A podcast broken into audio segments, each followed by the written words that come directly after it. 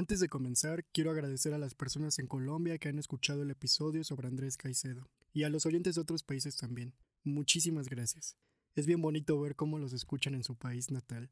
En fin, he pensado mucho en hacer otro episodio sobre Caicedo, leyendo solo su cuento favorito, escrito por él, claro. Pero no sé, esa es otra. Me gustaría saber tu opinión, sugerencia, queja, lo que sea.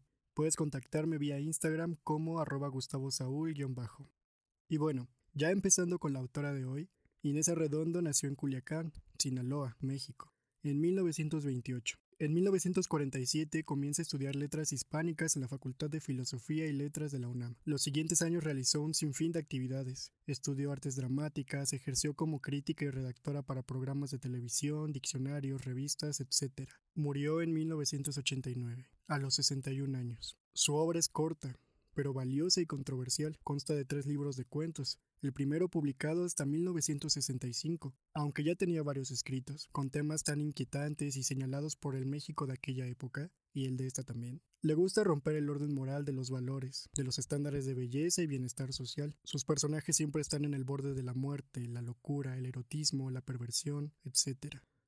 Los dos cuentos que leeré hoy son parte de Río Subterráneo, publicado en 1979. El primero se titula Orfandad.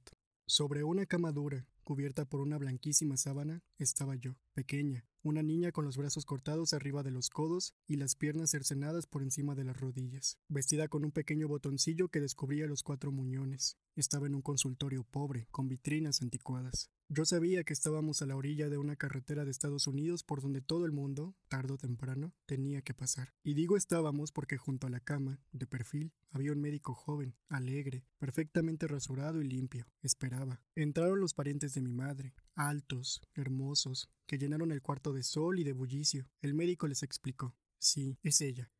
Sus padres tuvieron un accidente no lejos de aquí y ambos murieron, pero a ella pude salvarla. Por eso puse el anuncio, para que se tuvieran ustedes. Una mujer muy blanca que me recordaba vivamente a mi madre me acarició las mejillas. Qué bonita es, mira qué ojos, y ese pelo rubio y rizado. Mi corazón palpitó con alegría, había llegado el momento de los parecidos. Y en medio de aquella fiesta de alabanzas no hubo ni una sola mención a mis mutilaciones. Había llegado la hora de la aceptación. Yo era parte de ellos, pero por alguna razón misteriosa, en medio de sus risas y su parloteo, fueron saliendo alegremente y no volvieron la cabeza. Luego vinieron los parientes de mi padre. El doctor repitió lo que dijo a los primeros parientes. ¿Para qué salvó eso? Es francamente inhumano. No, un fenómeno siempre tiene algo de sorprendente y hasta cierto punto chistoso. Alguien fuerte, bajo de estatura, mació por los sobacos y me zarandeó. Verá usted que se puede hacer algo más con ella. Y me colocó sobre una especie de rel suspendido entre dos soportes. Uno, dos, uno, dos. Iba adelantando por turno los troncos de mis piernas en aquel apoyo de equilibrista sosteniéndome por el cuello del camisón como una muñeca grotesca. Yo apretaba los ojos. Todos rieron. Claro que se puede hacer algo más con ella. Resulta divertido. Y entre carcajadas soeces salieron sin que yo los hubiera mirado. Cuando abrí los ojos, desperté. Un silencio de muerte reinaba en la habitación oscura y fría. No había ni médico, ni consultorio, ni carretera. Estaba aquí. ¿Por qué soñé en Estados Unidos? Estoy en el cuarto interior de un edificio. Nadie pasaba ni pasaría nunca. Quizá nadie pasó antes tampoco. Los cuatro muñones y yo, tendidos en una cama sucia de excremento. Mi rostro horrible, totalmente distinto al del sueño. Las facciones son informes. Lo sé. No puedo tener una cara porque nunca ninguno me reconoció, ni lo hará jamás.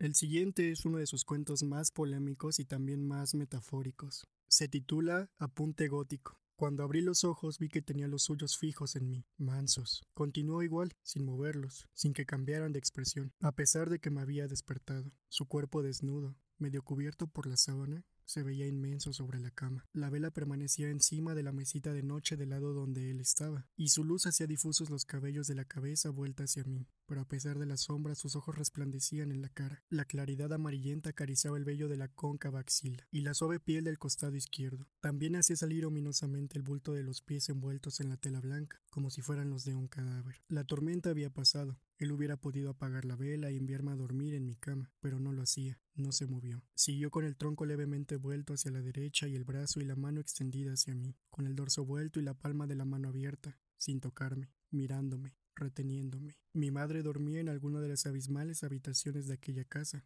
O no, más bien, había muerto. Pero muerta o no, él tenía una mujer, otra. Eso era lo cierto. Era la causa de que mi madre hubiera enloquecido. Yo nunca la he visto.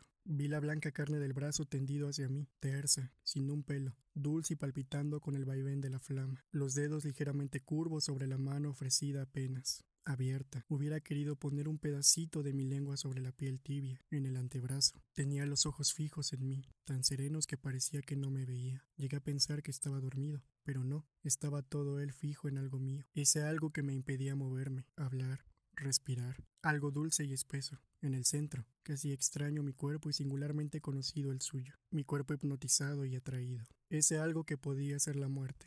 No, es mentira, no está muerto.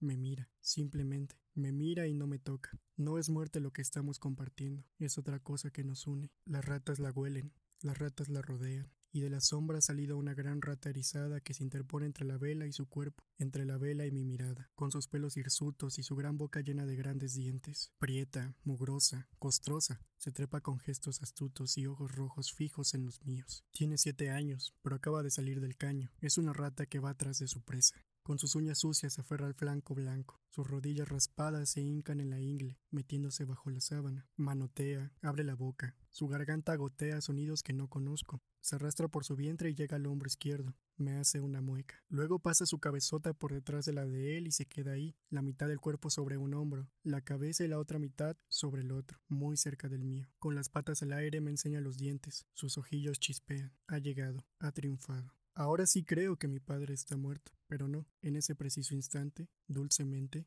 sonríe, complacido, o me lo ha hecho creer la oscilación de la vela. La primera vez que leí este cuento no lo entendí muy bien, así que solo puedo decir que la rata es una metáfora de aquella relación sexual con su padre, nada más. Fue hasta finales de 1953 que, en México, a las mujeres se les otorgó la ciudadanía plena y el derecho a votar. Han pasado 67 años y aún se debate sobre sus derechos legítimos, anteponiendo cualquier opinión antes que las de ellas. Siendo la literatura un arte y medio tan político, Inés Arredondo escribió sin miedo, cuestionándonos sobre nuestra naturaleza e identidad a cada palabra. Sin duda es una autora que vale la pena leer en cualquier época y edad, por lo que además del ya mencionado Río Subterráneo, también puedes leer La Señal y Los Espejos, los tres libros de cuentos muy muy bellos. Esto es todo por hoy, espero te haya gustado tanto como a mí leerla y ojalá puedas compartirlo a quienes crees que pueda gustar o servir. Y nada, nos escuchamos el siguiente lunes.